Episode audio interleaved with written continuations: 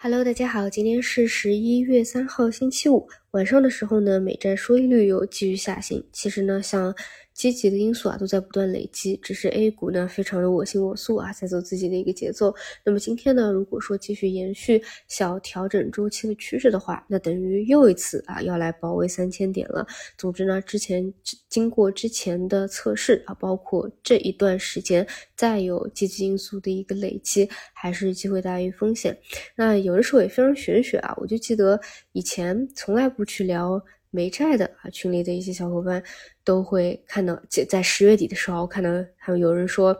自己去在比较久以前啊，就去买了呃半年或者一年的啊，一年年化百分之五的那种存款的产品。当一个方向聊的人真的很多啊，就会发生一些变化。其实包括黄金也是啊，经过比较久的震荡上行，其实现在看到的很多新闻的热度啊，都感觉是比较高了。之前。国内较至于国际都有一定的溢价了，哎，正好后来短期黄金又跌了一波啊，是因为八亿的事情又重新回去折回去啊，创了一个新高。如果我有相关方向的话，我也会去注意啊，市场热度是不是太高的，会去注意一下的。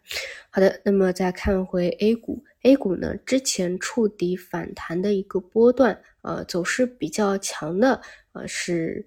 创新药药的方向，那还有消费电子、半导体。啊，当然，新能源有一波超跌反弹。我的理解呢，就是除了创业板跌的比较深啊，这些又是创业板的权重有放量反弹的涨幅比较高以外，如果一定要找他们的共性啊，另外一个呢就是中美关系的修复。那如果说啊，随着之后中美关系又有一些修复的印证的话，那这些已经经过了，尤其是经过了三年调整的医药大板块和消费电子大板块，能够继续震荡上行的这样一个预期是有的。所以呢。